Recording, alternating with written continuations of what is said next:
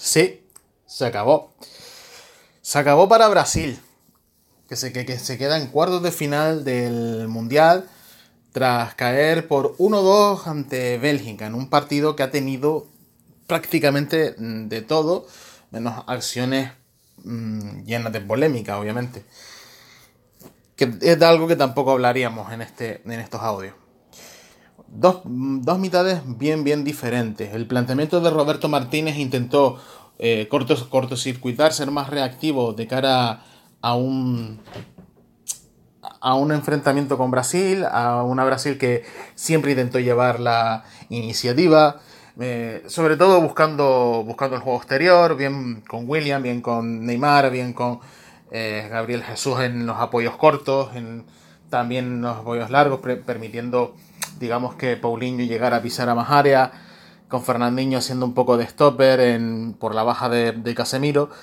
Y, y, Bélgica, pues bueno, intentó sobre todo una, yo creo que una solución bastante creativa e imaginativa de Roberto Martínez, que era prácticamente con Chadley, digamos que mm, mutando entre lateral y extremo o volante, ya que cuando Bélgica no la tenía, el equipo se, el equipo se replegaba prácticamente en, en cuatro central, en tres centrales y dos laterales largos. Pero cuando, no, cuando la tenía Bélgica, pues el equipo se, digamos, se desplegaba, ¿no? Como, como si fuera un, un completo, un completo equipo armado, sobre todo eh, hecho para ensancharse. Pero ¿qué ocurre? Que al ceder la iniciativa, Bélgica empezó a ceder metros, eh, a, darle, a darle más ritmo a la circulación de balón de, Brasil, a darle toques más imaginativos entre líneas, más, más creativos, con ocasiones, digamos, eh, relativamente claras, o por lo menos acercamientos hacia la portería de Thibaut Courtois. Y, por otro lado, Bélgica, cada balón que mm, intentaba ganar en rechazo en segunda cada balón que ganaba en segunda línea era un, prácticamente un contragolpe. A este respecto, cabe decir que Fernandinho hoy ah, no supo suplir a Casemiro, ¿no? no supo jugar ese campo abierto, no supo imponerse sobre todo a, a Romelu Lukaku, que por cierto, cuando no tenían balón, Lukaku, se iba a la banda, Hazard a la otra y, De Bruyne como falso 9, ¿no? digamos que evitando un poco el hecho de, de que se desgastase en el trabajo defensivo de Bruin, ¿no? Eh, cuando contragolpeaba, pues bien, Lukaku abandonaba la banda, se iba hacia el centro, eh, cogía o bien descargaba de cara o bien la protegía y giraba para, para marcharse en conducción, lo que ayudaba a que De Bruyne y, y Hazard se desplegasen un poco en, en, tres cuartos y, bueno, formase un poco en la, contra que siempre intentó golpear en transición a, Brasil en toda la primera parte y lo consiguió dos veces.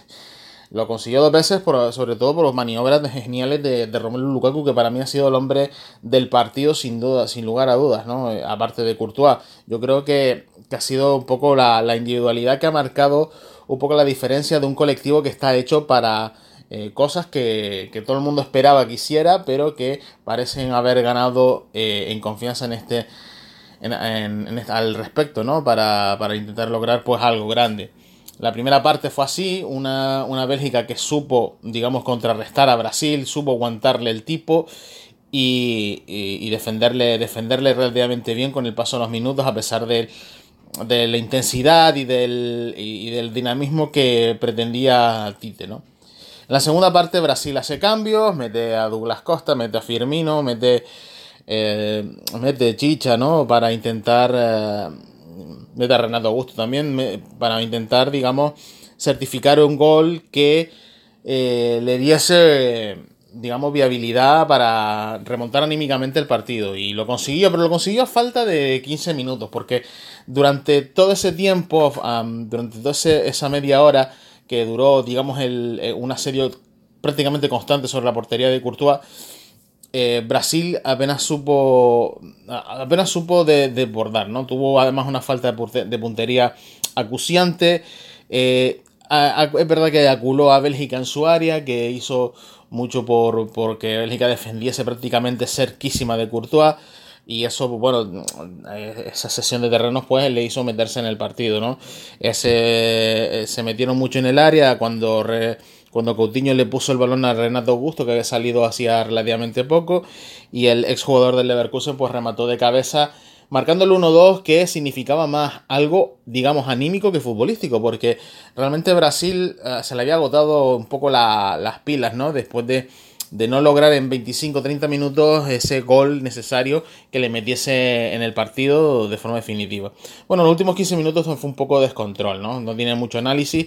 Sí es verdad que con, con Bélgica mm, cansada, prácticamente partida a la mitad, eh, Brasil más con con el tema de como Argentina, ¿no? Como las selecciones sudamericanas en este, en este mundial jugó, mucho con lo sentimental e, y bueno, intentó eh, por lo civil, por lo criminal, incluso por, intentar inventarse acciones antirreglamentarias.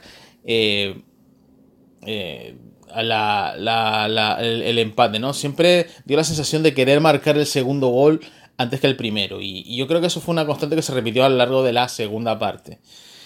Y eso ha hecho que finalmente eh, Bélgica aguantase, supiese mm, no gestionar, porque no creo que supiese gestionar eh, ese, ese, Brasil en tromba, ¿no? Intentando pues explotar los espacios por fuera, en conducción con Douglas Costa, eh, con los constantes apoyos de Coutinho en, zona interior. Fue demasiado para un Bitzel y Fellaini, que, un Fellaini que también ha hecho un gran partido. Eh, que no supieron cómo cortocircuitar del todo, como en la primera parte, al equipo brasileño.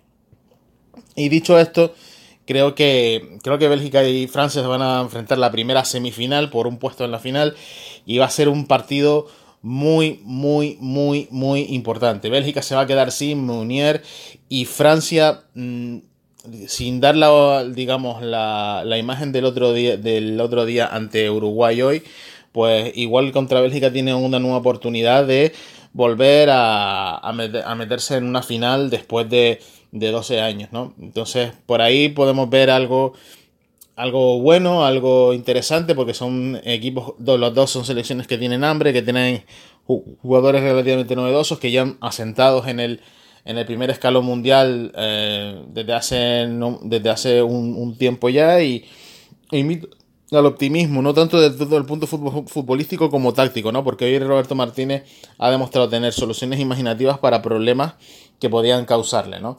Es verdad que luego la, falta de gestión en los últimos minutos le, supuso, ese sufrimiento extra que quizás a lo mejor no, debió sufrir tanto, ¿no? Pero sí es verdad que, Bélgica ha logrado, algo grande y por fin podemos ver a esta generación que llegan en, plena madurez eh, conseguir algo importante. Y lo mejor de todo es que no es la última, no, es no puede ser que no sea el último año que, muchos de estos chicos pues eh, logren algo así, algo así.